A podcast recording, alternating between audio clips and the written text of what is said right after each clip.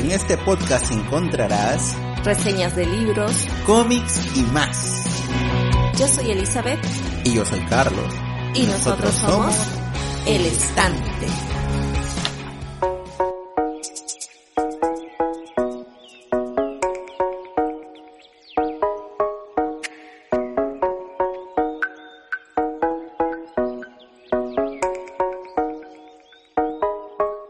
Hola amigos. Hola a todos, espero que estén bien y espero que ya les haya tocado también la vacuna, ¿no? Y- Yo creo que a- a la gente que nos escucha creo que está en esa faja, entre más de 30, entre 40. entonces- En más de 20. No, no, la, la gente que nos escucha generalmente es más de 30. Bueno, sí, esperemos que entonces que les haya tocado a la mayoría al menos de nuestros oyentes, ¿no? A sus familiares también. Si no, bueno, tendremos que esperar con calma, ¿no? Porque ya se viene. Claro. Oye, y entre otras noticias, ¿no? Este, el Perú ya cumplió 200 años de independencia, el Sí. bicentenario, ¿no? Sí es. Y finalmente tenemos presidente. Hoy que estamos grabando hay presidente y ya hay crisis también, ¿no? Sí, espero que no lo... No, no, no sería Perú si no fuese, si no hubiese una crisis el primer día de la presidencia. Sí, Bueno, bueno. hay que estar atentos nomás. Exacto, atentos, críticos siempre, ¿no? O sea, si lo apoyaste, si no lo apoyaste, igual siempre hay que ser crítico, ¿no? Hay que informarse Claro. bastante, no hay que aceptar, Claro. ¿no? No hay que ser unos minions. Claro, no hay que seguir porque, ay, bueno, yo voté por tal persona y seguirlo y ver, sí, no, no, no, o sea, nada de eso, no tenemos que ser críticos. Claro. Y hablando de ídolos, entonces, en esta oportunidad les traemos un cómic de la DC llamado Wonder Woman Death Earth Ajá, o Wonder Woman Tierra Muerta, ¿no? en español. Claro. Y está escrito y dibujado por Daniel Warren Johnson y coloreado por Mike Spicer. Claro, es bueno recordar siempre, ¿no? Que ya hemos reseñado otras historias de Wonder Woman, ¿no? Como la Wonder Woman de Brian Azarello en nuestros programas 29 y 31, ¿no? Claro. Y nosotros ya habíamos dicho que, por ejemplo, el arco de Brian Azarello era independiente de la cronología, ¿no? Pero a pesar de eso no era una historia corta, ¿no? Eran seis volúmenes, ¿no? O sea, fue casi tres años que le estuve escribiendo, ¿no? A, a Wonder Woman. Claro, y en esos programas ahí lo van a ver que está dividido en dos porque reseñamos los tres primeros en uno y los tres últimos en el otro, ¿no? Bien vaga eres, ¿no? ¿Por qué? Era para hacer uno, ¿no? Teníamos que hacer todo así en... No, porque cuando hicimos el primer programa todavía no había salido el último volumen. Ah, y lo hicimos sin que haya salido el último. Claro, porque yo quería, yo quería reseñarlo y no salía el último volumen. Y se demoró. Ah, claro, yo lo pedí y demoró bastante en llegar. Ajá, así que no ya fui yo. recuerdo. Y hay otro cómic que yo quiero reseñar bastante. Y son seis volúmenes. Y yo desde, o sea, yo leí los tres primeros volúmenes y yo digo, yo quiero reseñar, quiero reseñarlo. Y esperé hasta que ya salga el último volumen. Y hasta ahora no lo termino de leer. Entre tantas cosas que han aparecido por acá. Claro, pero ya le tocará Ya le va a tocar, exacto. Así como a ustedes le va a tocar la vacuna. la clavada de vacuna. Hay que esperar, esperar, paciencia, ¿no? Sí. Bueno, en Tierra Muerta, ¿no? Es una historia corta, son do- aproximadamente 200 páginas, ¿no? Sí, cortito. Pero lo bueno, o al menos lo bueno para mí, es de que está también alejada de la cronología oficial, ¿no? Fue publicada dentro de un sello, ¿no? Dentro de la DC llamado Black Label, ¿no? Que es una nueva versión de cómics que apareció para reemplazar de alguna forma, ¿no? A la editora Vértigo, ¿no? Que tenía temática más adulta. Y fue publicado hace poco, ¿no? En el 2020. No, el año pasado. Claro, sí, es, es bien reciente, solamente de que, tú sabes, de que antiguamente se demoraban, ¿no? En hacer traducciones y todo, en, en que salgan, ¿no? En otro idioma. Pero esta vez no, ahora las cosas cada vez salen más rápido, ¿no? Rapidito, rapidito, lo tradujeron y lo publicaron. Bueno, entonces conozcamos a los autores. Primero, Daniel Warren Johnson, Sí. ¿no? Que como dijimos, bueno, es un escritor de cómics, es artista y es ilustrador que vive en Chicago. Y ha trabajado para Image, DC, Marvel y muchos otros más.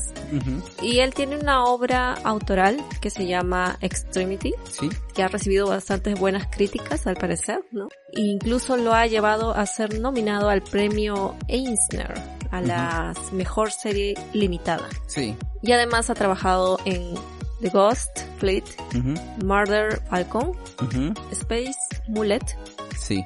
Y Wonder Woman Death Earth. Y este último es el que vamos a reseñar, ¿no? En realidad su primer trabajo en la DC. Ajá. Además, si quieren conocer más sobre él, hace poco descubrí que él tenía un canal en YouTube donde hace streamings, no dibujando, ¿no? Es bastante activo, tiene varios videos actualmente. Ah, sí, qué chévere. Después me mandas ahí el link y yo lo, para ver, ¿no? Sus dibujos ahí, cómo lo hacen. Sí. Yo dibujo, ¿no? A mí me gusta dibujar. No estoy dibujando tanto como quisiera, pero sí, o sea, a mí me gusta. Mm. Eh, No soy bueno, ¿no? Pero me gusta dibujar. Entonces, pero me gusta ver a veces estos videos de los artistas. Claro, ver a gente dibujando. Claro, y en realidad si lo buscan como Daniel Warren Johnson, ahí sale, ¿no? Además, él tiene una página web oficial y también tiene donde él vende, ¿no? Sus obras, dibujos, ¿no? Que él hace, incluso hasta hace comisiones, ahí le puedes pedir que te haga una. Que nos actualice, ¿no? El, El avatar del, del el programa. avatar del stand. Claro. Sí. Y Mike Spicer, él ha trabajado junto con Daniel Warren, ¿no? En Murder Falcon y Extremity, ¿no? Que han sido nominadas a varios premios, ¿no? Esos trabajos que ellos están haciendo, ¿no? Tienen una... Hacen un buen team. haciendo, ¿no? Sus, sus obras y han trabajado Un buen juntos. dúo. Sí, un, exacto, un buen dúo. Aparte, ¿no? De, de Tierra Muerta, ¿no? Que vamos a hablar hoy. No he encontrado más información sobre él, lamentablemente. Bueno, y entonces antes de pasar a la sinopsis, les recordamos que tenemos nuestras redes sociales, ¿no? Donde nos pueden encontrar en Facebook e Instagram como El Estante Podcast. Sí. Ahí también nos pueden dejar comentarios, ¿no? En la caja de, de comentarios. Sí. Oh. o pueden escribirnos al email. el.estante.podcast.gmail.com Así es. El otro día recibí un, un mensaje a, a, a nuestro email. ¿De qué? No sé, pero era muy extraño. ¿No será publicidad? No, no sé, pero era una chica que como saludó y yo le dije, hola, sí, ¿qué tal? Y, y me, me dijo que era de los Estados Unidos y que, no sé, parecía un spam, parecía un spam, me asustó. La bloqueé. Creo que ella no nos escucha. No, no nos va a escuchar. Bueno, además nos encuentran en otras plataformas de audio como Spotify, iVoox. Google Podcast, Apple Podcast, Anchor y otras plataformas de Que no podcast sabemos, que no sabemos, pero creo que que Anchor nos ahí. mandó y no sabemos dónde van.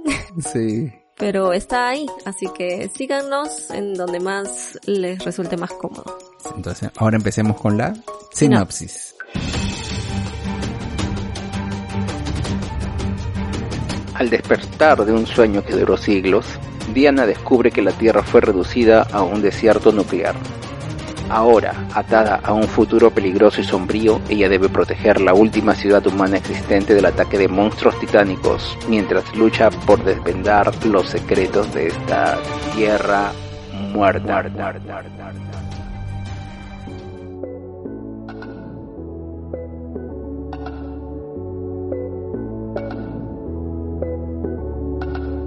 Bueno, ahora sí, entonces comenzamos esta parte sin spoilers. Ahora que dijimos la sinopsis, me sonó bastante a Shingeki, Shingeki no Kyojin. porque dice, ajá, porque habla, ¿no? Tiene que proteger a la última ciudad humana existente del ataque de monstruos titánicos, ¿no? Entonces me recordó bastante, eh, a- pero no, no tiene nada, nada, nada que ver. Bueno, yo ya he dicho en otros programas, ¿no? que nos escucha, sabe de que a mí me gustan estas historias paralelas, ¿no? Estas historias fuera de cronología, donde vemos a personajes ya conocidos, ¿no? Como en este caso, ¿no? Este, Diana, ¿no? En mundos totalmente diferentes. Muchas veces son apocalípticos, ¿no? Más fantasiosos, en otras realidades, en otra, en otra época. Claro, incluso ya hemos hablado de algunos de ellos, ¿no? Como por ejemplo Superman, el hijo rojo. Claro. Algunas de Batman, si no me equivoco. El hijo rojo es otra realidad, ¿no? Él cae, en vez de caer en Estados Unidos, él cae en Rusia, entonces es una realidad totalmente diferente. Batman Tierra 1 también, pero no es, el mundo así no es tan diferente, por así decirlo. Entonces yo no lo considero tanto, pero. Superman sí. Hay historias que son a veces de superhéroe con zombies, ¿no? Cosas así, todas así más locas. Y es, a mí me parecen chéveres, ¿ya? ¿Sabes por qué? Porque muchas personas ya saben quién es Batman, quién es Superman, quién es, pero a veces ellos no quieren, hay algunos que sí, ¿no? Que les gusta leer todo lo que pasa en la cronología. Pero hay algunos, ¿no? Que nos gusta leer historias sueltas, ¿no? Pequeñas historias, ¿no? Y, y que son interesantes. Y entonces, a mí me gusta cuando son así en mundos totalmente diferentes. Entonces por eso yo estuve interesado, ¿no? En, en este cómic, Tierra Muerta. Porque, bueno, es una historia corta, uno se divierte y, y listo, ¿no? Y la premisa es bien simple, ¿no? Tiene una premisa bien simple. Claro, o sea, si vamos a tener que Diana, ¿no? Wonder Woman, despierta en una extraña máquina y luego de que unos jóvenes se van a tropezar accidentalmente con ella, ¿no? Y ahí vemos que parecen haber pasado muchos años de lo que usualmente conoceríamos, ¿no? Porque el mundo está totalmente diferente y ella no recuerda lo que pasó, ¿no? Y, y incluso ella se sorprende, ¿no? De ver este mundo que está en decadencia, se ve desolado, donde parece que rige la ley del más fuerte, ¿no? Y además hay unos monstruos, unos seres monstruosos, extraños, llamados de hidras. Claro, es, entonces estamos en un, en un ambiente post-apocalíptico, ¿no? Sabemos de que algo debe haber pasado para que la. Tierra llegue a ese estado, ¿no? Aparentemente. Y aparentemente tampoco hay ningún héroe, ¿no? Y bueno, se comenta después, ¿no? De que ella encuentra, ¿no? Con este grupo, pequeño grupo de jóvenes, ¿no? Ya se va, nos vamos enterando que te- ha quedado muy poco de la humanidad. Un grupo de 3.000 personas, creo, una cosa así dicen, ¿no? Sí, se ve un grupo grande, pero no, no sabemos exactamente si son los únicos, ¿no? Claro, pero es, es lo mismo que decía de Shingeki, ¿no? Y una vez yo te dije, cuando veíamos Shingeki, ¿no? Y ellos hablan, nosotros somos lo que queda de la humanidad, pero tú cómo sabes si tú vives en un lado, este, Aislado. exacto. Entonces tú, nosotros aquí estamos viendo también un grupo aislado y nosotros, y ellos dicen, somos lo que queda de la humanidad. Ujú.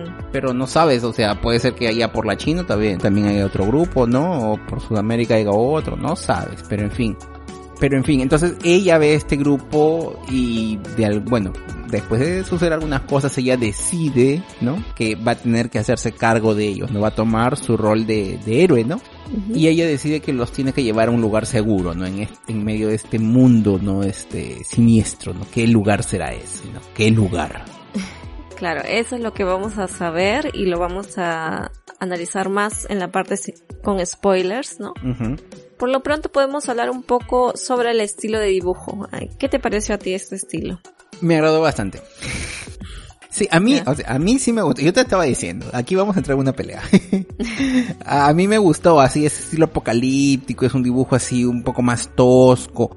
Diana, ¿no? Y todo lo ves en, en la imagen de Diana. Ella no tiene una silueta así de modelo como la usualmente, como usualmente la vemos, ¿no? En, en los cómics de la cronología oficial, ¿no? O, o a Gal Gadot, ¿no?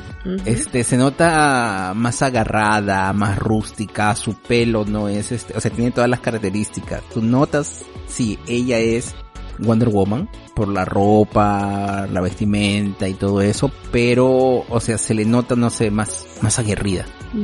Ahora, es un cómic adulto, pero no significa que tenga escenas sexuales, ¿no? Sino es la temática, ¿no? Tiene escenas bien chocantes. Sí, Ya después hablaremos también sobre eso, en la parte con spoilers. sí. Bueno, Sí. Por mi lado, yo Sí. tuve otro punto de vista, ¿no? Con respecto a este estilo de dibujo. Punto de vista errado. No hay punto de vista errado. Excepto el, el que vas a decir ahora el tú. Ajá. sí. Bueno, me recordó bastante a estos dibujos de cómics antiguos, Ujú. ¿no? Por eso creo que era, era inevitable para mí relacionarlo con un contenido infantil. Pero, o sea, relacionarlo, ¿no? Como que parece un dibujo infantil, pero tiene una, una trama más adulta. Entonces, este, ahí por eso yo entraba medio que en conflicto, pues porque sabes que es un tema denso, pero el estilo no parece ser el adecuado, o no sé si esa era su intención tal vez del inicio. Yo admito que hay escenas donde son un poco más exageradas. Por ejemplo, hay una pelea de Diana con un personaje X, no dice quién es, pero cuando le golpea la cara y cosas así, se ve que el rostro como que la persona como que se está muy estirado, muy, o sea, bien de cómic antiguo, ¿no? No, no, no lo hace tan realista. Claro. Y bueno, para mí sí me agradó la idea de que Diana se vea tal vez un poco más salvaje, no, no tan perfecta así visualmente. Pero sí sentía que por momentos parecía niña. Es que hay flashbacks. No, ya sé, pero o sea, cuando está supuestamente adulta, Sí. hace expresiones de niña. Sí, tiene un, un- Claro, entonces cuando así. se pone a llorar o algo así. Sí. Entonces, este, ahí es donde, o sea, no, no parece tener la edad. incluso también tuve algunos problemas para definir si una de las protagonistas era hombre o mujer. Y si bien eso no debería interesar, ¿no? Porque no interesa mucho ya a estas alturas. Pero, no sé, me sacó un poco de onda en la historia el descubrirlo. O sea, quedó más marcado ese hecho que otra cosa. No, pero yo, o sea, yo cuando leí el cómic, yo vi el personaje y dije, ya, sí, es, un, es una chica, dije, no, es una chica. Me, medio que me sorprendió cuando dijiste, oye, el personaje es mujer, ¿no? Y yo dije, pero a mí siempre me pareció que era mujer, ¿no? O sea, no, y, y el personaje bien podría ser una, bien podría ser mujer. Sí. Y después cuando yo vi mejor eh, las imágenes, sí, es un, podría por momentos parecer un hombre. Pero no, o sea, yo siempre vi y dije, ah, es una chica. No, a mí sí me confundió y, o sea, yo lo estaba leyendo como si él fuese hombre. Y como ah, dices, no hay, no hay una historia romántica por detrás. Claro, nada, no. hay nada, ni, o sea, ni, interfiere, podría ser bien un hombre, pero podría ser bien una mujer. Claro, por eso digo, pues, o sea, eso no importa mucho en la trama si es hombre o mujer. Pero es que yo le estaba leyendo como que, ah, es este pata, mira, que tiene estos pensamientos de superación, de querer ayudar, de cosas así. Pero no sé, o sea, este, siento que si hubiese sabido si era mujer, iba a verlo de otra forma, no, no sé. Pero es como que la las últimas páginas recién descubro eso y ah, mira, es mujer. Qué raro. ya, bueno, eso ya fue tú que no te diste cuenta de, los detallitos. De los no, pero visualmente puede pasar por los dos. Sí, visualmente sí, podría ser pero igual este no o sea sí en las escenas de lucha también me pareció que o sea a mí me gustaron los gestos que tenían porque te ayudaban más o menos a visualizar que era terrible, ¿no? En ese sentido. O sea, claramente, una lucha no puede estar todos bien dibujaditos, ¿no? Pero yo sí tuve un poco de conflicto con el si realmente era el estilo de dibujo adecuado para esta historia. A mí sí me gustó, ¿no? A mí sí, es, es un estilo diferente y todo eso, pero yo antes me preocupaba bastante de eso, si va, si combina muy bien, todo. No, ahora yo creo que no, sí, este, ya hemos hablado de eso, por ejemplo, con, con Lemir, ¿no? Con su estilo de dibujo y todo eso, o sea... Pero siempre hemos dicho que las, el estilo de dibujo de Lemir va bien con sus historias. Sí, con estas historias personales. Ahora, este estilo de dibujo a mí sí me gustó, no me pareció una cosa así que sea así muy, muy diferente del estilo de los cómics de superhéroes. Tú te refieres quizás a que como la temática era un poco más adulta, tú esperabas quizás algo más realista, un estilo más realista o cosas así. Mientras que esto de aquí no es tan realista, ¿no? Claro. Claro, es que también es un mundo apocalíptico, ¿no? Y entonces, este, o ser una cosa realista, bueno, podría también ser, ¿no? Pero a mí me gustó, bueno. Ahí, ahí están nuestras divergencias. A ver, ¿qué opinan ustedes ahí en, ¿Qué opinan en la caja de comentarios? Nos, nos dicen. Ah, nos digan ahí, ¿qué les ha parecido? Ahora, necesitas saber mucho, ¿no? De Wonder Woman, tú que eres nuevo, ¿no? Y quieres leer este cómic, por ejemplo, por primera vez. Yo creo que si ya viste, ¿no? Alguna película de la DC, ya tienes la idea de quién es ella, ¿no? Y entonces, como ya sabes, ¿no? Tiene un, un, origen, sabes que ella es una amazona, ¿no? Que ella es un superhéroe y todo eso, entonces yo creo que no hay ningún problema en que tú leas este cómic. Hay sí diferencias en el origen, pero son parte de, de este cómic, como decimos, es fuera de la cronología, ¿no? Entonces hay unas cosas que van a mudar, leves, pero van a ser importantes, ¿no? Claro. Sí, parece que les gusta entonces crear o buscar orígenes diferentes a, a Diana, ¿no? en el que reseñamos de Azarelo, por ejemplo, también uno de los elementos importantes era el origen de Diana. Sí, también era como un misterio, ¿no? Entonces mucho parece que se está jugando últimamente, ¿no? Con el origen, ¿no? El verdadero origen de superhéroe. Ahora, sobre el cómic, ¿no? Nosotros aquí tenemos el cómic, ¿no? El formato es más cuadrado, ¿no? Quien lo compra físico va a ver que las dimensiones son más o menos 28 por 22, ¿no? Y los cómics generalmente tienen un tamaño de 26 por 17.6. Claro, los cómics que nosotros compramos usualmente los cómics cuando ya vienen en edición en volumen, ¿no? En un compilado de volumen, ¿no? Y más o menos esa es su medida, pero este de aquí es más grande. ¿Y se debe a algo o Es por el sello, o sea, todos los cómics que son de este sello Black Label tienen este formato más grandecito. Ya. La edición en inglés y en portugués están editadas en un volumen único, mientras que en español está dividida en dos partes. Eso yo, yo, yo lo descubrí buscando, ¿no? En, en YouTube, ¿no? Este sobre ahí, ¿no? Este, viendo los videos de las personas que hacían y en España está dividido en dos. Pero yo creo de que el cómic no debería ser, porque es pequeño. Entonces dividirlo en dos me parece, mm, no, no es tan necesario. En cambio, en un volumen único sí, porque es una historia que, que va y cierra, ¿no? Claro. Sí, como dices, es un cómic corto y yo creo que en menos de dos horas ya lo acabas. Sí. Además, tiene cuatro capítulos pequeños. 50 aproximadamente, ¿no? Ajá. 40 hojas posiblemente. Generalmente son 20, ¿no? En los cómics usuales. Son 20, 20 y pocos y aquí son más, ¿no? Claro, es súper corto. Sí. Y bueno, ¿y tú crees que daría pie a una continuación? Sí, yo creo que sí, pero no creo que sea necesario. O sea, yo estoy contento con la historia, con cómo acaba. Pero claro, o sea, cuando tú tienes estas historias así de a veces mundos alternos, cosas así, usualmente después crean eh, alguna continuación ya con otros autores. Si les va bien. Claro, y, y a veces ya la malogran, ¿no? Este, cosas así de, de ese estilo. Sí. A veces hacen un buen trabajo también, ¿no? Pero, por ejemplo, yo escuché que hay una, hay un cómic que ya no lo, no lo he conseguido, yo quería leerlo, que se llama Decomposición, o sea, DC Ujú. y ese C se combina con composición para que suene decomposición. Ya. O sea, es una, y es una historia de la DC, ¿no? Con los superhéroes, pero zombies. Eso ya ha habido también en la Marvel anteriorme- anteriormente, ¿no? Marvel Zombies se llamaba, ¿no? Eh, Y, o sea, todos los seres son zombies. Entonces, y por ejemplo, yo vi de que salió una, el cómic son seis capítulos más o menos. Y bueno, como que parece que les fue bien y ahora están continuando, expandiendo la historia y salen historias alternativas sea, es toda una familia, ¿no? De, de cómics relacionados. ¿Podrían hacer algo aquí también? Yo creo que sí, ¿no? Porque se da muy poca información sobre qué pasó con otros héroes y cosas de ese estilo. Entonces hay bastante espacio, ¿no? A, a crear historias. Como yo dije, tenemos un grupo, pero este grupo no sabemos es- si es lo último que queda en la humanidad. Puede ser que haya otro héroe por, no sé, pues por aquí, por la de, de Sudamérica y este intentando salvar a otros, ¿no? Cosas así. O villanos, ¿no? O más villanos también. Claro, sí. Más adelante también vamos a, a medida que vamos hablando, vamos a ir comentando más sobre esto. Y yo creo que como es un, como dijimos muchas veces, es un cómic corto, Sí. creo que hasta ahí nomás es lo que podemos hablar sin spoilers. Claro, espero de que la gente que haya llegado hasta aquí le haya picado el bichito, ¿no? De curiosidad por leerlo. Sí, esperamos. Y si ya lo leyeron o si no les importan mucho los spoilers y quieren saber más sobre la historia, los invitamos a seguir, ¿no? Con el programa, que ahora sí vamos a entrar a la parte con Spoilers.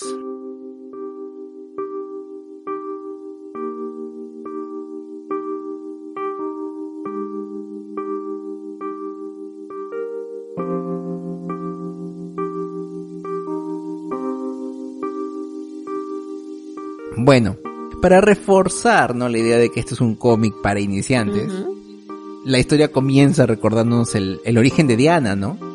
Y entonces vemos a Hipólita, su madre, recordando que Diana fue creada de barro, como dice la cronología oficial. ¿no? Y que, bueno, esta vez ella se convirtió, ¿no? En quien es gracias a que la misma Hipólita le da un soplo de vida, ¿no? Y entonces ella es creada para ser fuerte, tan fuerte que no sea herida por nadie, ¿no? Y lo que dice, ¿no? Y si un día el mundo cae, el mundo cae, pero Diana no, ella va a continuar, ella va a sobrevivir, ¿no? Y finalmente el mundo cayó. Claro, entonces la historia en sí, vamos a ver, comienza con un grupo de exploradores. Recordemos que estamos en Sí. este mundo desolado, muerto, ¿no? Así como las historias de zombies, ¿no? De que siempre hay Sí. un grupo de explorador justamente para buscar qué cosas hay, ¿no? Para que puedan sobrevivir y todo. Buscando suministros, ¿no? Así es. Y ellos entonces están liderados por esta chica que se llama Dee. La que tú decías que pensaste que era hombre todo el Sí, cómic. exactamente. Y bueno, ellos van a ser entonces atacados por una hidra, ¿no? Este ser monstruoso, este mutante, ¿no? El titán. Claro. Y en ese intento de escapar, ¿no? Es cuando ellos van a caer a, dentro de una cueva y van a terminar entonces rompiendo la máquina donde se encontraba Diana, ¿no? La Wonder Woman. Y ella está vistiendo unas ropas también un poco extrañas, ¿no? Medias, este, futuristas tal vez. Sí, sí, y ahí empieza, ¿no? Lo, lo chévere, ¿no? Tú ves a Diana con una ropa, es toda blanca, ¿no? Y parece que tiene tubos. Claro, como si estuviese siendo mantenida viva, ¿no? Por esta máquina. Claro, claro. Y bueno, ella vence a la Hidra, ¿no? Pero se va a sentir débil, ella va a decir eso, o sea, no tengo la misma fuerza que antes. Y ella dice que no tiene los brazaletes, ¿no? Ah, porque no tiene los brazaletes. Ajá. Pero ella dice que se sentía demasiado débil. Ya. Ah, y, y una cosa más, o sea, cuando aparece este grupo de exploradores, comienzan a hablar y todos, y por un momento yo pensé, ah, mira, este chico parece que va a ser importante, y muere, muere por la hidra. Y entonces ya también eso de aquí es un indicio, ¿no? De que quizás no todo el mundo va a ser va a sobrevivir, ¿no? Claro. Y bueno, y una vez que ellos exploran, ¿no? La cueva donde estaba, ¿no? Salen, nos damos cuenta de que esta cueva era nada menos que la cueva de Batman. La baticueva. Exacto. Y cuando ella sale, ve que está en la mansión Wayne, ¿no? Destruida y Batman, ¿no? Está al costadito, es este esqueleto, solo restos, ¿no? Sí. Y ahí es donde ella ve, ¿no? Que todo el mundo, todo está destruido, es este, desolado, ¿no? Horrible, ¿no? no hay nada, está muerto, es la tierra muerta, ¿no? Ajá. Y es ahí donde Dee le comenta, ¿no? Que un gran fuego consumió la tierra y, y, claro, es lo, es lo que ella cuenta, ella dice, ya pasó muchos años, ¿no? Ya pasó muchos años y eso es lo que me han contado a mí. Claro. Y bueno, entonces Diana, eh, al encontrarse en esa situación, es cuando decide acompañarlos y bueno, va a ver no lo que está pasando, la humanidad, a los humanos que encuentran parece que han perdido la esperanza ella incluso es traicionada por Dino, la cual le ofre la ofrece al líder del lugar, ¿no? Este ser que se llama Teiren. Ujú. Y él quería convertir a Diana en una de sus esposas, o sea, totalmente repulsivo el pata, ¿no? Sí. Y por eso, bueno, Diana va a atacarlo, ¿no? Para evitar eso, así que la mandan a encerrar en una especie de prisión. Claro. ¿A ti qué te pareció la traición de Dee? Mm, ¿La esperabas? Es que hasta ese punto yo no conocía a los personajes, entonces no sé cuál es su etiqueta, no sé. No me sorprendió en ese sentido de que, ah, mira, ellos deberían haberla apoyado porque... Porque ella los salvó, ¿no? Ajá, pero es, es como, como vemos, ¿no? En estas historias de zombie, de que a veces el peor enemigo que el zombie es el propio humano, de que no sabes en, ¿En quién o sea, confiar, uno no? pensaría, al- a los humanos se van a, a ni- asociar, agrupar para el enemigo común, ¿no? Que sería el zombie, pero en realidad no es así, porque entre ellos mismos se traicionan. Hace poco con Black Summer Sí, sí. también hay bastante de eso, ¿no? De que uno no siente que hay así esa confianza para darla tan gratis, ¿no? A todos. Elizabeth está comentando, hablando de, de la serie Black Summer en Netflix, ¿no? Que es una serie de zombies. Es buena, nos, nos gusta bastante. Sí. Y yo creo que es como que un escenario que podría ser. Que no necesariamente tiene que ser todo bonito y todo el mundo se une y ya. Claro, sí, te O sea, entiendo. creo que eso con Walking Dead creo que ya lo vimos. Sí. Claro, entonces yo me imagino que aquí en este escenario que también Claro. todo el mundo baila con su propio pañuelo, ¿no? También ellos ven cuál es el mejor. Y en ese momento ofrecerle a este pata que es Tayden, porque ellos podían recibir algo. Estaban viendo su propia ganancia, ¿no? Claro, y bueno, a pesar de la traición y ser prisionera, ella le menciona, ¿no? A Diana le menciona a Dee que no la odia y en algún momento hace un cierto paralelo con Steve Trevor, ¿no? No es mencionado, pero se muestra a un tipo como que una especie de un flashback que Diana tiene y lo recuerda. Del avión, ¿no? Un avión Claro, que, que se estrelló. Claro, recuerden que en la historia clásica Steve Trevor él llega no a la isla no de, de las Amazonas con un avión, él cae, ¿no? Y, y ella lo rescata, cosas así. Entonces da, ah, da esa referencia, ¿no? Tú dices, ah, él es, él es Steve Trevor. Pero ya, ya voy diciendo, Steve Trevor no aparece en este cómic, no se le menciona nada, no, o sea, no se le menciona salvo estos ciertos flashbacks donde ella recuerda, ¿no? Lo recuerda, pero no es que ella diga, oye, ¿qué pasó con él? Nunca se pregunta nada sobre eso. Sí, pero menciona, ¿no? De que una vez que ella no conoce a la humanidad porque vivía en la isla, ella comenzó y aprendió a amar, ¿no? A los humanos, ¿no? Claro, o sea, este amor que no es una atracción sexual, no, ni un vínculo emocional, sino que ella dice, ¿no? Que ve a través de los ojos de las personas, ¿no? Que hay como una especie de curiosidad, bondad, no deseo por vivir cosas nuevas. O sea, de acuerdo a la mirada, ella consigue percibir esas cosas, ¿no? Que le llaman la atención. Claro. Y ahora esto de, del amor, ¿no? Que ella dice, sí, yo amo a la humanidad, yo amo a todos. También fue tratado en el cómic de Brian Acerello. Creo que fue un poco explicado. Sí, y justo yo también recordaba eso cuando le leía. Creo que cuando decía que no le había mentido a Hades. Sí. Cuando él le preguntó si la amaba. Porque cuando él le preguntó, ¿me amas? Una cosa así, ella dijo sí. Y lo dijo con el lazo de la verdad, ¿no? Ah, claro, estaba haciendo como que no podía mentir. Sí. Y ella dijo, sí, pues es que es verdad, pues, o sea, sí, sí te amo, amo a todos, ¿no? Como una cosa así bien general. Claro, en ese cómic ella se enfrenta con, los, dioses griegos y Hades la obliga, ¿no? A casarse con ella. Pero es un arco grande, ¿no? Es un arco grande. En cambio aquí lo toman como que, bueno, en una página tú ya más o menos tienes que sacar eso. Como decimos, es un cómic pequeño, ¿no? Entonces las cosas quedan como que un poco vagas. Pero más o menos da para entender, ¿no? Este, las ideas que están por detrás, ¿no? Estos elementos, ¿no? Claro. Claro. Y, y bueno, en forma de castigo, ¿no? Porque Diana, ¿no? Intentó escaparse y no obedeció, ¿no? A ese líder, este... Teire. Ajá ella es enviada a luchar, ¿no? Contra un monstruo que ella se da cuenta de que es Chita, ¿no? La mujer leopardo. Si no me equivoco, su nombre es Bárbara Ann Minerva, ¿no? Es la villana clásica de Wonder Woman. Y incluso ella apareció en la última película que no hemos podido ver debido a, a la, a la, pandemia. Ajá. Sí, sí pero en este caso Chita está mutada, ¿no? es, tiene unas cosas, ¿no? Es, tiene modificaciones en el cuerpo y todo, ¿no?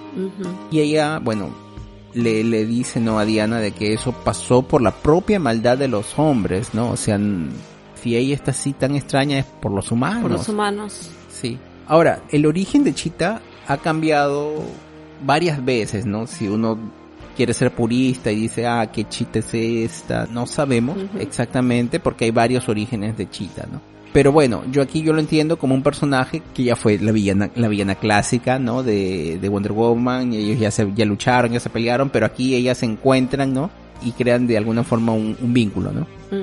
Y bueno, no queda muy, muy claro cuánto tiempo ha pasado. ¿Entre que la captura? Claro, cuánto tiempo ha pasado desde que ellas la capturan, la modifican, hasta actualmente. No, no sabemos, queda bien vago todo ese tiempo. Ha pasado un, 10 años, 20 años, debe ser más, ¿no? Porque supuestamente Dee se le ve joven y ella dice que no recuerda mucho porque se lo han contado. Han pasado cuántos, este, 100 años, 200 años, 300 años, ah, no, sé. No especifica eso. Claro, pero Chita, entonces yo supongo de que aquí en esta versión Chita es un ser inmortal. Porque ella sigue viva, ¿no? Ella está ahí, Diana ha estado, en cambio... Pero todas las Amazonas no eran ah, medias Ah, ya, todas las amazonas eran medias este, inmortales, pero Chita era una amazona. Sí, pues, ¿no? Yo entiendo que sí. Yo entiendo también que sí, ya está bien, sí. Entonces es media inmortal, pero le han hecho eso. Claro. O sea, modificaciones al cuerpo sí ha habido. Sí. Bueno, entonces en plena pelea que tienen Diana con Bárbara, ¿no? Esta chita, ella la reconoce, ¿no? Reconoce a Diana y obviamente Diana va a decirle, ¿no? Para que dejen de pelear, ¿no?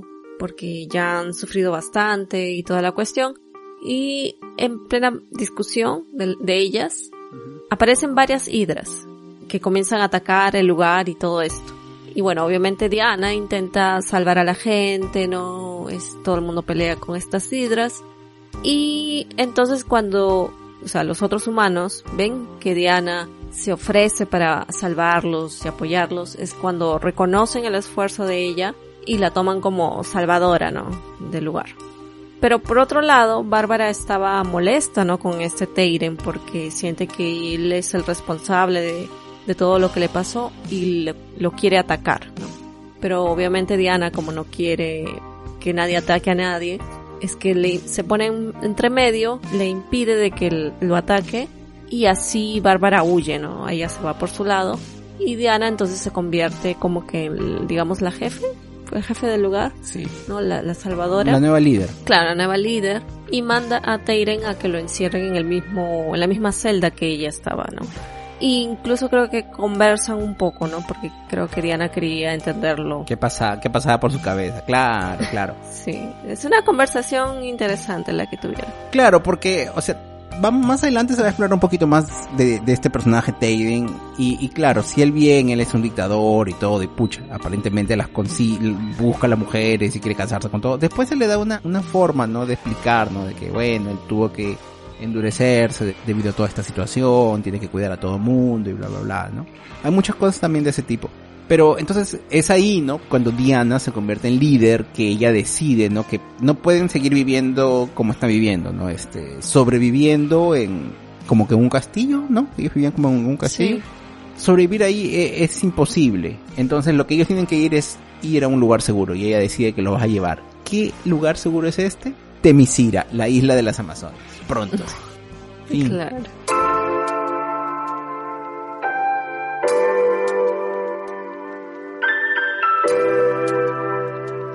Entonces, a medida de que vamos leyendo, vamos a encontrar en los capítulos que tienen ciertos flashbacks. Y vamos a empezar con uno de Diana, que está siendo entrenada por Nubia, que a pesar de ser bastante joven, Diana es también bastante fuerte, ¿no? Y le hace pelea a ella. Claro, y, llegan, ¿no? A un punto de, oye, parece que estamos casi iguales, ¿no? claro, incluso creo que la lastima o algo así. Pero, ¿quién era esta Nubia? Ella es una amazona guerrera, que podríamos decir el brazo derecho de Hipólita. La comandante. Ajá.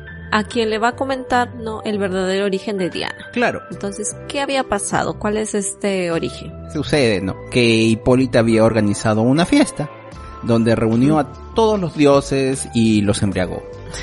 Ya. Y ella aprovecha ese momento y les roba un poco de sangre a, a, cada uno, ¿no? Incluso a Zeus, ¿no? Y con esta sangre ella crea como que una poción y junto al barro es que crea así a Diana, ¿no? Entonces por eso que ella es tan poderosa, porque ella tiene la sangre de todos los dioses, ¿no? Y ahora, es un poco extraño cuando ella comenta, porque ella dijo que cuando los reunió, no hizo la fiesta, ella mandó lejos a todas las amazonas. Ya. O sea, ella las mandó lejos para que traigan este vino, ¿no? Con los que los embriagó. Pero como que, o sea, no quiso que ninguno de ellos esté, ninguno de las amazonas esté con, con los dioses y ella habla de un odio también que tiene con ellos porque ellos la trataron muy mal, ¿no? Entonces, este, yo no sé si hay algo, una historia quizás anterior donde se hable sobre esta relación, ¿no? Hipólita, quién era Hipólita. Yo sé que en algunas historias hacen de que Hipólita ah, había sido esclava incluso, ¿no? Solo sabemos de que ella le tiene como que cierto rencor hacia los dioses. Okay. Claro, y bueno, ella hace todo esto, ¿no? Todo lo que ella hizo fue para hacer a su hija poderosa, para protegerla, ¿no? Y varias veces ahí es donde dice, no, yo tengo que protegerla del mar y yo hago lo que sea para protegerla. Sí. Y es por eso que Nubia no crea unos brazaletes, no, estos brazaletes que van a dejar a Diana más débil. Ella, Nubia, se acerca a Diana y le dice que esto, ¿no? Va a disminuir tu poder, pero tú tienes que aceptarlo y tienes que someterte, ¿no? esta palabra, ¿no? De, de sumisión. Y Diana los acepta porque ella siente, ¿no? Que puede ser un peligro para todos. Ahora, este tema, ¿no? De sumisión y todo eso es, es bien recurrente, ¿no? En los cómics de, del Amazonas. Claro. Ahí yo tuve un problema, por ejemplo, porque uno pensaría, ¿no? Que en estos tiempos, ¿no? Más modernos, queremos que las mujeres tengan estos papeles más fuertes, ¿no? De salir adelante solas, de no someterse encontrar un mensaje así como que choca un poco, ¿no? Y eso que es actual, o sea, es del 2020. Eh, sin embargo, también me puse a reflexionar porque recuerdo que una amiga escritora me había comentado que había llevado unos cursos y entre medio del curso había saltado el tema de estas historias problemáticas, ¿no? Entre ellos, ¿no? Entre estos escritores que estaban llevando este curso, estaban tratando de deliberar o debatir si se debía erradicar no todas las historias que contengan que las mujeres son dominadas por el hombre. ¿no? Yo creo que no es que deberían eliminarse, porque eliminarse ya sería entrar en este lado que es la censura y de funar, ¿no? Como dicen, de, de cancelar a, escritores. O sea, yo creo que el escritor debe hacer lo que quiera con su obra y ya depende de cada uno si lo consume o no, ¿no? O sea, creo que de todas maneras estos temas de racismo o xenofobia o machismo, lo que sea, eh, no es que deberían eliminarse totalmente, sino que, o sea, por ejemplo, cuando hablamos sobre Lovecraft, que habla sobre el racismo, temas, historias que son controversiales, Entonces así yo, yo lo entiendo, ¿no? Como que este tema que trae este artista, ¿no? De que se tiene que someter y todo esto, o sea, es por decisión de la, del mismo personaje y por la situación que está dando en la historia. O sea, Diana se está sometiendo porque, como dices, no quiere causar mal a los que lo rodean. No, claro, hay historias controversiales y hay algunos que dicen, no, yo no quiero nada de eso en mi historia, y otros dicen, deja que haya, deja y que se discuta, ¿no? Claro, o sea, me trajo esa pequeña discusión, esa reflexión. Sí. A leer esta partecita, ¿no? Que, que aparece tan pequeña pero me, me dio a pensar eso, todo eso. Yo alguna vez he leído de que uno no de, de los creadores del, del personaje, ¿no? De Wonder Woman, él tenía una filosofía, ¿no? Sobre el BDSM. y sí, sí, sí. Y por eso esos, hay esos ciertos elementos que él introdujo en, en la Mujer Maravilla, pues, ¿no? O sea, ahí está, ¿no? Los, estos son los brazaletes de la sumisión, ¿no? Que se le llama. Y, y ese tema de que yo amo a todo mundo y bla, bla, bla, por más que no sea sexual y cosas así. Entonces, hay por atrás una filosofía, este, del creador, ¿no? Hay una, y parece que han mantenido, claro, quizás ahora con otras palabras, cosas más bonitas y todo. No, pero, o sea, Wonder Woman es un personaje fuerte, eh, a pesar de todo. Solo que lo que ella dice es, tú eres ya demasiado fuerte tanto que estás dañando a tu prójimo, que es otra mujer también, pues, ¿no? Que es Nubia. Entonces ella le dice, tú póntelos. Aún así, eso no impide, no va a impedir que Diana se convierta en, en Wonder Woman, ¿no? La, la superhéroe que es. Entonces imagina cuánto poder tiene ella si no tuviese esos brazaletes. O sea, ella se convierte en un héroe, siempre, teniendo los brazaletes. Entonces, sin ellos, imagínate pues. Eh, y eso es lo que vamos a ver más adelante también. Claro. Pero ¿qué está pasando entonces en la historia? Ya, claro. Bueno, eso de ahí fue como que un, un, flashback, ¿no? Que hubo y a los poquitos, siempre hay pequeños flashbacks, siempre hay cositas que van saltando, que van saltando. Hay que tener mucho cuidado con esos detalles, porque es una historia corta, entonces el truco está en los detallitos, ¿no? Claro, y ella va a ir llevando, ¿no? Va a ir llevando a los, actualmente, ¿no? En la actualidad. Diana está dirigiendo a este grupo de humanos, a Semisira. Obviamente todos están con mucho miedo porque es una cosa que no han hecho, ¿no? Quizás ellos ya se habían acostumbrado a vivir, ¿no? En ese refugio. Y ellos al estar fuera ahora están frágiles, ¿no? Claro. Claro. Y bueno, y justo ahí donde parece que son atacados por una hidra gigante, ¿no? Y, bueno, hay una batalla y todo eso. Y cuando la vencen, alguien, ¿no? La ve, comienza a estudiarla y dice, oye, me parece extraño que las hidras tienen, eh, sus órganos son humanos, dice, ¿no? sí. Bueno, después eso se verá. Claro. Y entonces, después de muchas pérdidas humanas, ¿no? Ellos llegan entonces a lo que sería el litoral, porque ven el mar ahí, justo donde está un farol, y ahí Diana decide ir sola a Temisira por mar, ¿no? Para ver qué está pasando pero no viaja sola porque Dee y Tal, ¿no? que era el otro chico, deciden acompañarla.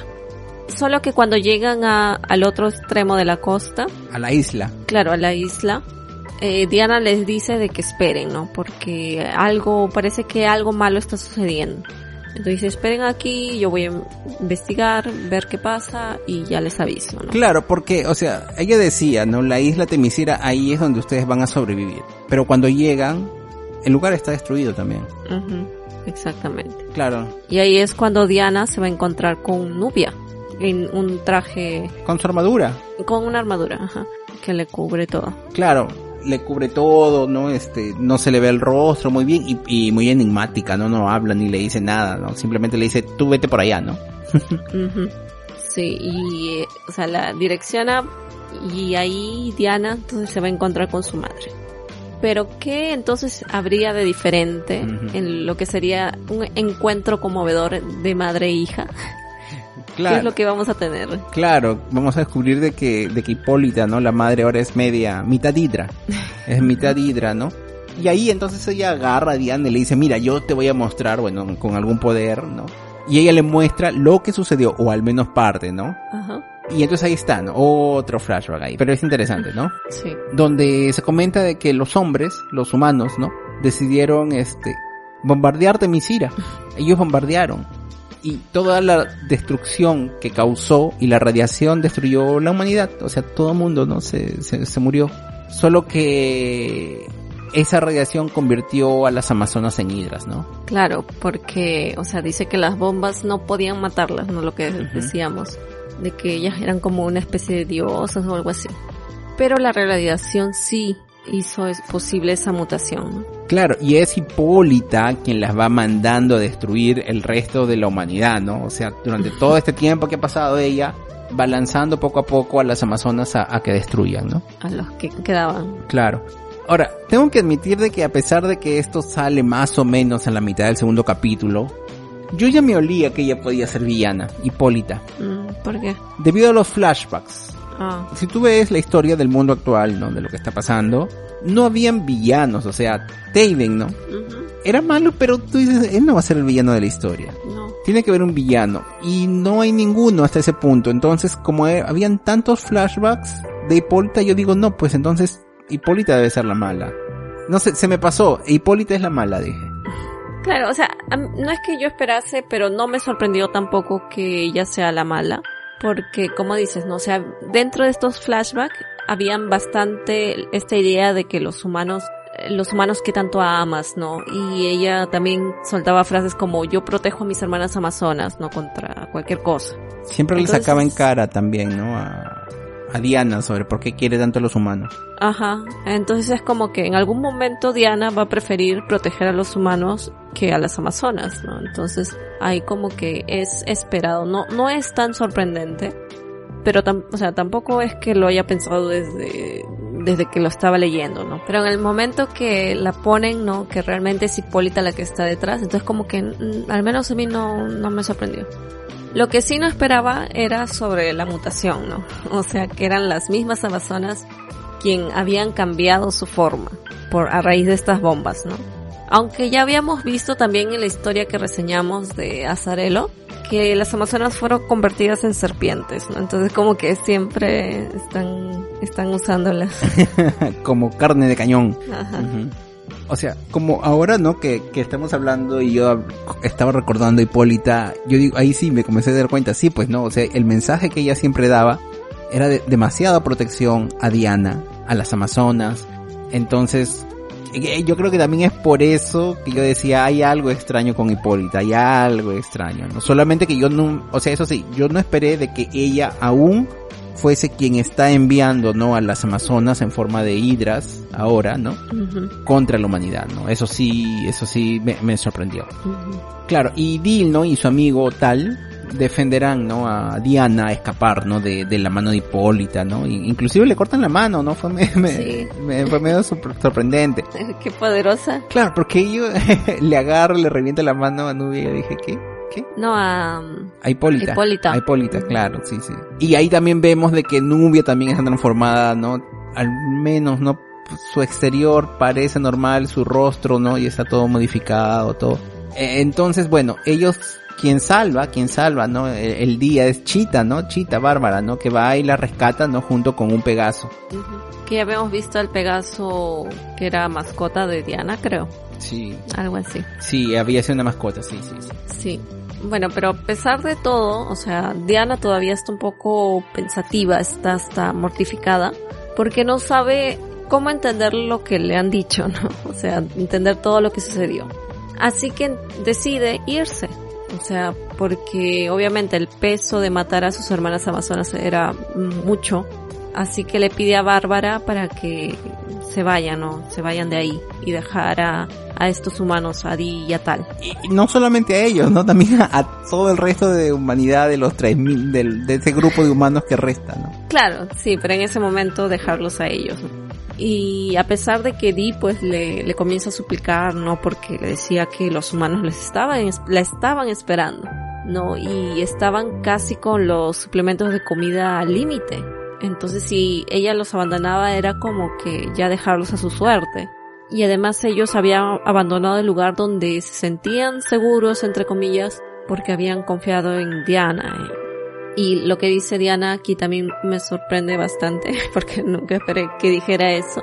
Que fue más o menos así, ¿no? Nunca debían haber confiado en mí y nunca debí haber confiado en ustedes. Claro, ¿no? Sí, o sea, e, es el personaje está avalado, ¿no?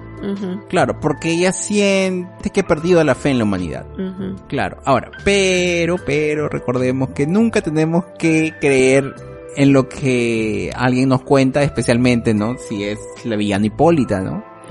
Claro. que ella solamente había dicho, mira, pues los humanos nos lanzaron las bombas, pero no fue así, ¿no? No fue así. ¿Qué pasó en realidad? ¿Qué pasó? ¿Por qué no hay más humanos? ¿Qué, qué pasó? Y eso también, ¿no? Más adelante va a ser dicho por otro flashback, ¿no? Y ¿Qué pasó? ¿Qué pasó? ¿Qué pasó? Cuéntanos finalmente qué sucedió. Bueno, pero antes de, uh, contar el flashback, o sea, que decir de que Diana le pide a Bárbara para ir a la fortaleza de la soledad, no de Superman para buscar respuestas, ¿no? Sí. Y ahí eh, van a encontrar una versión cyborg de Superman. Sí, Cyborg Superman. Claro. Que es un personaje que existe, ¿ah? Cyborg Superman existe. ¿Ah, sí? Sí, sí, es un personaje que existe. Bueno, pero está entonces este cyborg y además también está el cuerpo, obviamente, sin vida de Superman. Y, con un hueco en el pecho, ¿no? Es este así todo chocante, ¿no? Chocante, o sea. Claro, y está como que en un trono, así. Claro, él está, sí, sí. Sentado y calavera, ¿no? Y el cyborg ahí le va a decir que no te acuerdas, tú lo mataste, ¿no? ¡Oh! Ahí nos sorprendemos otra vez. Claro, claro.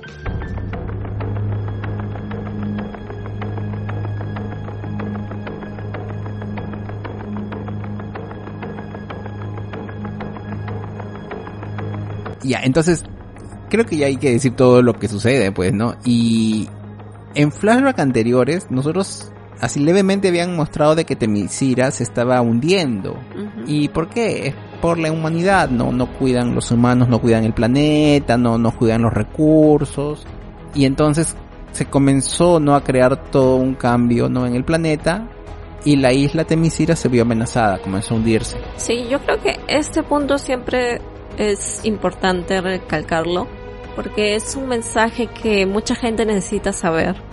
Deben de haber más campañas estas de concientización no constante sobre el cuidado del medio ambiente y todo, porque es un problema que lo tenemos actualmente, Entonces eso de cuida el agua, de que la basura cuida, recicla y todas estas cosas son importantes desde ahora, ¿no? Entonces me, me ha gustado verlo en este cómic porque así el mensaje llega a muchas otras personas. Ah, y hablando de reciclaje, además, no, o sea, en esta época de pandemia y todo, ahora tenemos creo que un exceso más de plástico, creo yo, ¿no? O sea, porque... Los guantes de plástico. Claro, los guantes, todo es plástico aquí, plástico allá, si tú ahora, bueno, siguiendo las medidas, ¿no? Para mantener este cuidado, ¿no? Cuando a veces uno va a un restaurante y dice, no, ponte plástico aquí, ponte plástico allá. Claro, está bien, pero yo digo, ¿a su cuánto plástico estamos produciendo ahora?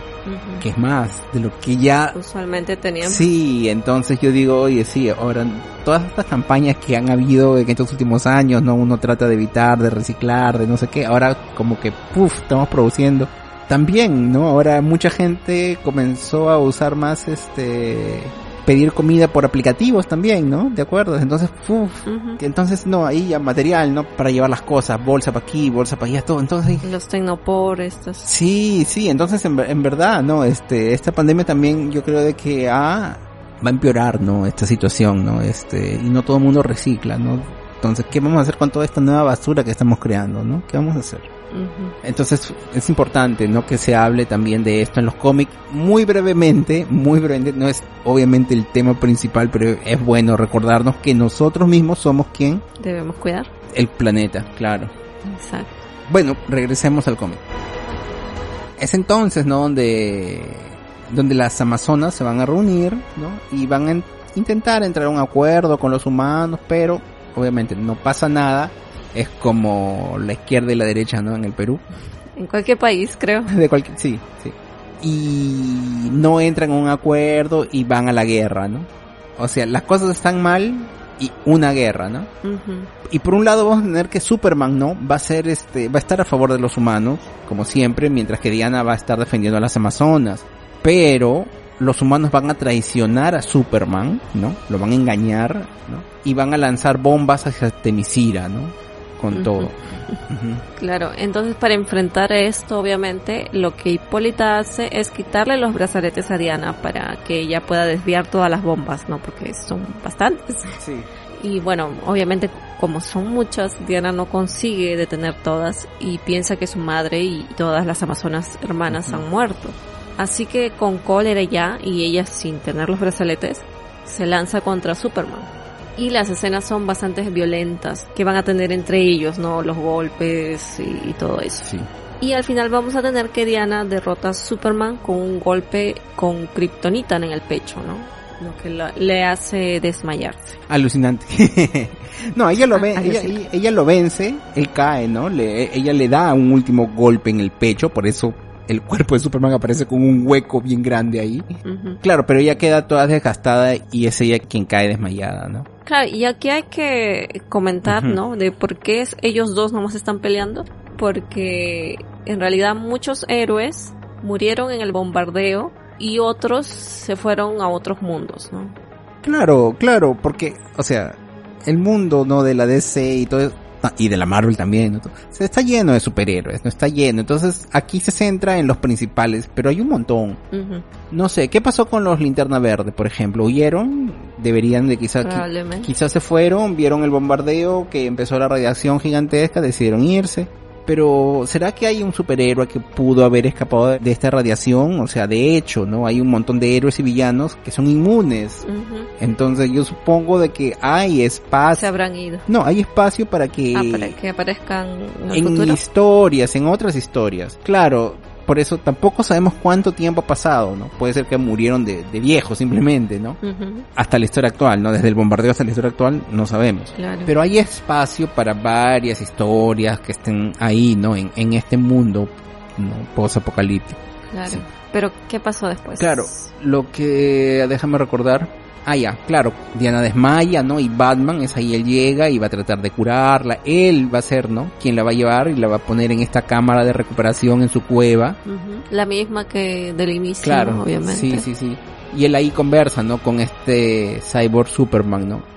Y él le, le, da hay algunas cosas y entre esas cosas es este le da una caja secreta y le dice tienes que dársela a un humano digno se lo deja no como un último deseo porque el, el Batman sabe de que la relación lo está matando no y él dice aún así él cree de que Diana va a resolver el problema no entonces él, él es ahí donde se va tranquilito no está tomando su copita. Claro su copita de agua su copita de vino y ahí pum, va, va muriendo no y, en el lugar donde Diana le encontró no Claro. Sí.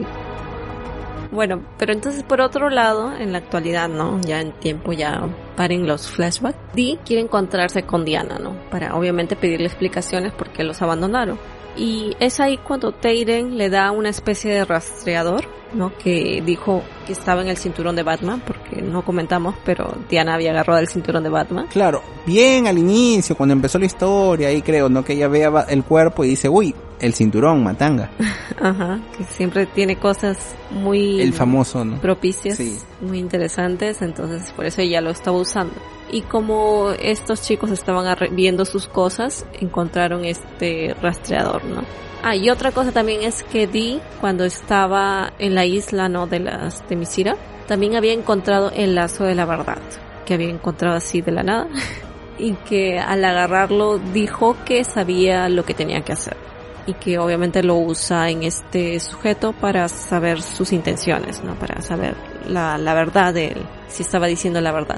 Y bueno, sí, parece que él ahora es bueno, que esa conversación que tuvo con Diana parece que le hizo cambiar de idea. Pero yo tengo un problema con esto porque estos dos ítems me parece que aparecieron de la nada, muy convenientemente en este punto de la historia Sé que si no aparecían acá, tal vez iba a demorar más la historia, ¿no? Pero no sé, a mí me dejó esa sensación de que, ay, mira, encontré esto en la isla. Ay, mira, él encontró el rastreador para encontrar a Wonder Woman. No, pues claro, estas cosas convenientes siempre, siempre van a aparecer dentro de los cómics y de los mangas también y también en los, en los libros, ¿no? A veces sale este objeto que, ups, milagrosamente me ayudó y no sé qué cosa, ¿no? Claro, pero de alguna forma creo de que ya se sabía, o sea, no es que aparecieron de la nada, ¿no? El cinturón estaba ahí, el lazo de Diana también se habló bastante sobre el lazo, creo que se le cayó cuando ella se, se escapó, ¿no? De su madre, cosas así. Entonces, no es que, oye, aparecieron así tan tan de la nada, no fue. No sé, es que justo como aparecieron juntas y así tan en esa, esa explicación así tan rápida que me dio esa sensación, ¿no? O sea, si hubiese sido una, ah, mira el rastreador, o sea, entiendo totalmente, ¿no? Está bien, pero es que justo dice, ah, mira, encontré este lazo y lo voy a usar en ti porque sé lo que significa. Eh, no sé, ahí sí me pareció un poco, un poquito mucho. No, yo, no, para mí no, no fue tanto. no fue tanto. Bueno, la cosa es que cuando Dil logra encontrar a Diana, entonces usa el lazo de la verdad contra ella, ¿no? Para, para que le responda ahora sí todas las dudas, las dudas que tenía sobre ella. Claro, pero bueno, Diana se explica, ¿no? Con la verdad, y ella es una mujer con conflictos, tiene conflictos. Ella se culpa por ser parte del problema, ¿no? Por perder el control fácil, ¿no? Y, y todo eso. En, en, ese momento ella es parte, ¿no? Fue parte de la destrucción del planeta también. Sí. Pero por otro lado ella dice que ama a la humanidad, ¿no? Y se siente mal por todo, porque también ella no siente que ella no sea una persona confiable. Y aún así decide ayudar a Dee, ¿no? Aunque a pesar de todo Dee está resentida porque ella los dejó, ¿no? Y bueno, Diana, aquí viene una de las escenas más, más chéveres, más chéveres del cómic donde Diana decide de que ella necesita fuerza, necesita ser más fuerte, ¿no? Hasta ahora no ha recuperado su, su antiguo poder. Y entonces él va hacia el cuerpo de, Superman y le arranca la cabeza y la espina dorsal, ¿no? Y, se queda con la espina, le arranca todo y, le pone el látigo, ¿no? Y, ella dice, ya tengo mi látigo con Superman aquí, este. No sé, a mí me pareció desnecesaria esa parte. No, mi ciela, no, mi ciela. Es demasiado chévere. No, porque, o sea, ¿qué necesidad había de sacarle el, la espina dorsal y, la y el cráneo de Superman para, para ponerle su lazo en el medio? Chévere, ¿no? no, o sea, yo sentí que estaba profanando el cuerpo de Superman para hacer una cosa así de exposición. No, claro, sabes que eso de ahí es ya, sabes que cuando acabemos y hablemos sobre, sobre las cosas finales, voy a hablar sobre qué significan todas esas cositas, según mi punto de vista. Ok, sigamos. Ah, ya, pero en este momento, Cyborg Superman, ¿no? Se encuentra con Dee y le entrega, ¿no? Esta caja misteriosa que le había entregado Batman, ¿no? Entonces... Sí. Bueno, entonces hasta este momento ya sabemos todos los hechos, todo lo que pasó, ¿no? Y solo nos queda entonces el enfrentamiento final que obviamente va a ser entre humanos y amazonas. Hidras. Y amazonas hidras, exactamente, ¿no? Entonces vamos a ver ese enfrentamiento, pero durante el combate van a aparecer Diana, el cyborg Superman y Bárbara, ¿no? Que es Chita, que van a ayudar a estos humanos. Claro, ¿no? Esos son los... la caballería. Uh -huh, los más fuertes. Claro. Bueno, pasan muchas cosas. Es la escena de batalla final, pues, ¿no? Entonces, como mensaje queda que Taven, ¿no? Este malo, él se sacrifica por Chita, ¿no? Termina sacrificándose, ¿no? Y es ahí donde una vez más, ¿no? Él comenta por qué, ¿no? Él se había convertido también en tirano, ¿no? Toda esa situación difícil que él había vivido, ¿no? Y bueno, ya, ¿no? En un punto, bueno, finalmente nos enteramos de cosas de esta caja misteriosa que tanto se hablaba. Y esa caja misteriosa contiene la fuerza latente, ¿no? La in intrínseca de Diana es por eso de que ella siempre estaba débil, ¿no? Uh -huh. Pero, pero, esa fuerza había sido extraída por Batman, se la había extraído mientras ella estaba eh, inconsciente. desmayada. Claro, uh -huh. sí, sí, sí. Pero él le entrega, ¿no? Al cyborg esperando que él busque a alguien, una persona humana digna, para que esta persona decida si Diana merece una nueva oportunidad, ¿no? Claro, creo que decía que tenía que usarle a alguien que le había perjudicado o una cosa así. Claro, que era Di, pues, ¿no? Di había sido perjudicada por Diana, perdió la fe en ella, entonces esta persona es la que va a darle la oportunidad, sí o no, ¿no? Uh -huh. Y entonces ahí Di, ella sí decide que Diana no merece retomar su fuerza y bueno, Diana vence a todo mundo, pero ojo, ojo, ¿no? no matas a la madre, la vence, la derrota, ¿no? Y vence a las otras amazonas, hidras. Y en ese momento, ¿no? Cuando Hipólita se ve derrotada, ¿no? Este, se siente mal, comienza a llorar, ¿no? Y, y se va, escapa, ¿no? Se va llorando, ¿no? Por el fondo del mar, no regresa a Temisira. Uh -huh. Y bueno, Diana más o menos como que ya dice, ¿no? De que ella espera un día poder curar a su madre, ¿no? Claro, obviamente que su madre, ¿no? Hipólita está destrozada porque los humanos la convirtieron en el monstruo que es, ¿no? Y no solamente a ella, sino a todas las otras amazonas también. No, en algún momento ella dice, ay, nosotras tan bellas que éramos, mira lo que nos convirtieron. Y además saber de que su propia hija está apoyando al lado contrario, ¿no? A, a los humanos. Entonces obviamente está también en conflicto ella. Por su lado, en algún momento Diana le dijo que acabase, ¿no? Con este pleito. Pero como no lo hizo, el cual ella tuvo que matar, ¿no? A estas amazonas que estaban ya hidras, ¿no? Y así que cuando acaba la batalla, ¿no? La batalla final, ya la madre se va y todo esto, y ya Diana tiene que enterrarlas, ¿no? Para al menos darle una buena sepultura. Y yo me imagino que debe haber sido doloroso también para ella, ¿no? Este, crear los, los huecos estos para meter a los cadáveres. Claro, ellos deciden, van a enterrar a todo el mundo, ¿no? No solamente a los humanos que murieron, sino también a las hidras que estaban ahí, ¿no? Todos merecían, ¿no? Una, una sepultura. Y bueno, después de todo esto de que Hipólita, ¿no? Se va, el mundo comienza de alguna forma a curarse, ¿no? Ya ves que comienza a ver sol, la tierra está diferente, y el cómic toma más vida, ¿no? Y bueno, entonces yo creo de que Hipólita, ¿no? En la existencia de Hipólita quizás ahí estaba con, en ella la radiación, ¿no? Y ella al, al irse, al alejarse, algo, algo va a mudar, algo va a cambiar, ¿no? Entonces la tierra comienza a curarse por eso. Claro. Ahí es donde, donde Diana, ¿no? Le pide a Dee para que se una a ella y curan, ¿no? Que curen, ¿no? Esta, esta tierra muerta. ¿Qué te pareció? Entonces ahí acaba, ¿no? ¿Qué te pareció este cómic? Sí, es una obra que te hace reflexionar bastante por varios asuntos que hemos tratado. Te deja un bonito mensaje que a pesar de haber caos hay razones por las que luchar, ¿no? Hay esperanza al final, ¿no? Eso sobre todo bastante importante en estos tiempos, ¿no? Que parecen medios caóticos, pero hay que tener esperanza de que las cosas van a mejorar. Y bueno, y por el otro lado también está el hecho de que ella tuvo que elegir un bando. Eh, a veces no se puede estar a favor de dos cosas al mismo tiempo, o es una o es la otra, ¿no? A veces es necesario elegir. ¿no? Pero ahí hay un punto, mira. Diana, ella estuvo al bando de las Amazonas al inicio. Y bueno, luego hubo la guerra, todo, toda esa traición y todo. Y ya, o sea, se destruyó, el mundo se destruyó. ¿Perdieron las Amazonas? Perdieron bastante. ¿Perdieron los humanos? Sí, perdieron bastante. El mundo ya sufrió. Entonces lo que hacía, lo que estaba haciendo Hipólita ya era un acto de venganza. Ah, sí. Claro, porque ya, ya cada uno tuvo pues su... Ya, las personas que supuestamente a las que ella se está atacando ya no, no eran parte de esa generación mm, de la guerra. Ah, claro. Es que siempre, yo creo que en las historias siempre ponen eso, ¿no? De que a pesar de que pasen años, igual siempre siguen siendo perjudicados quien les sigue.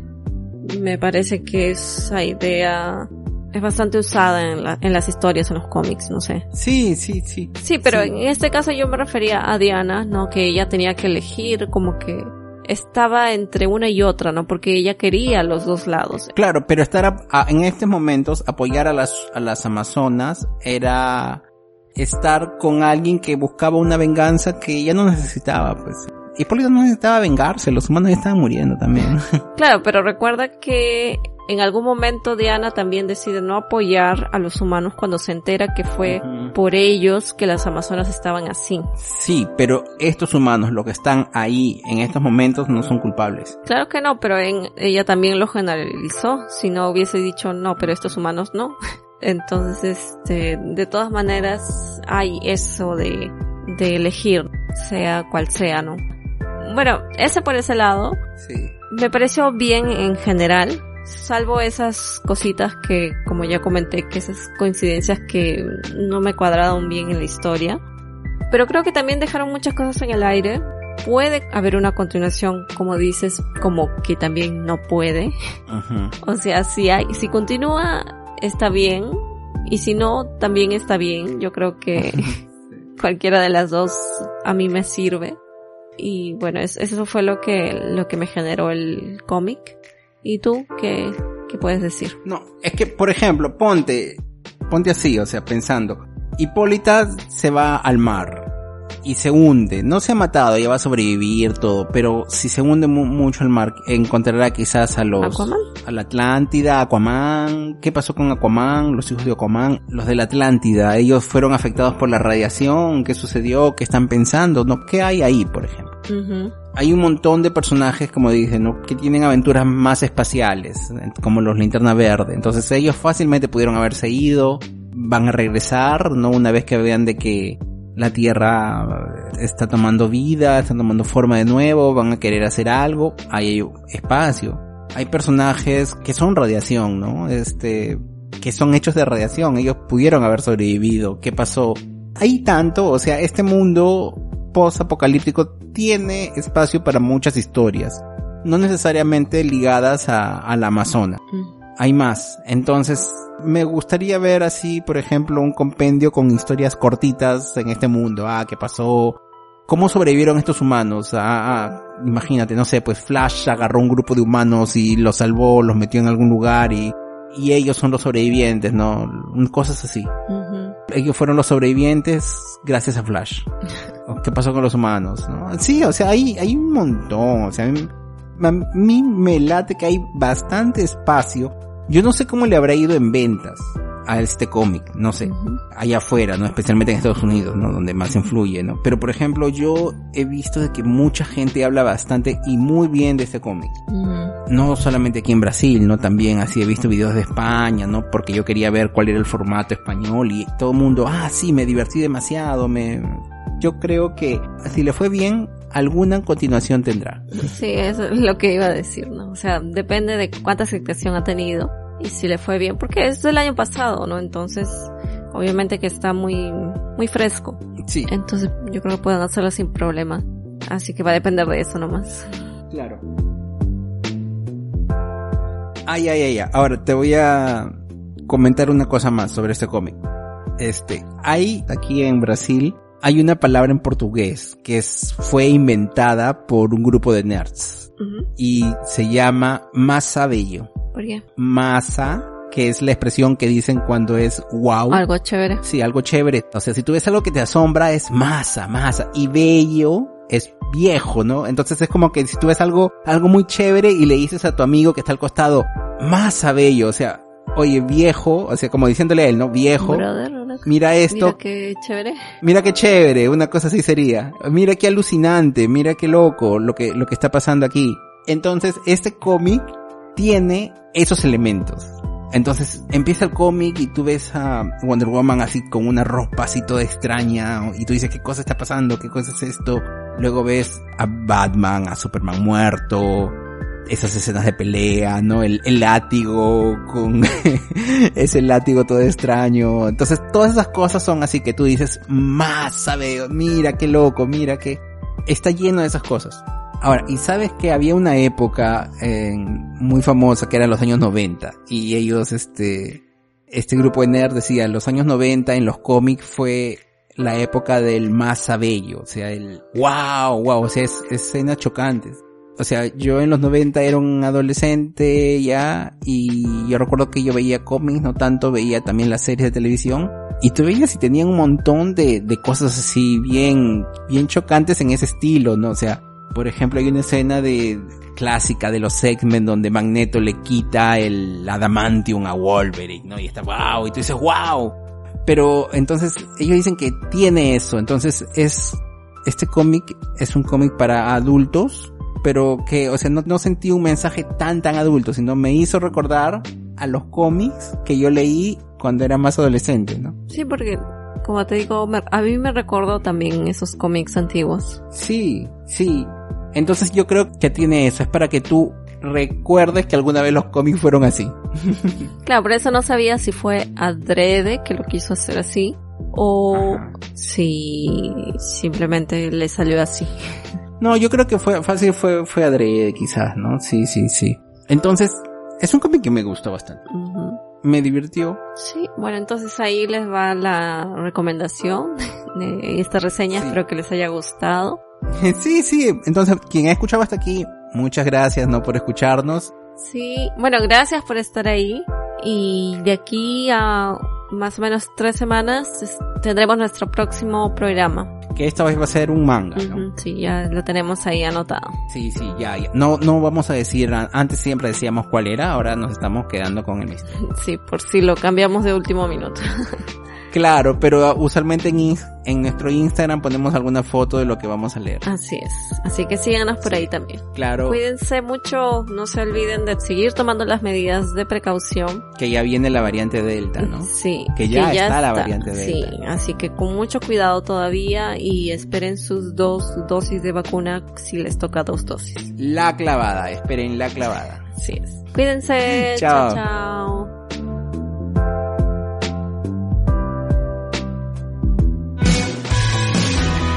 El estante.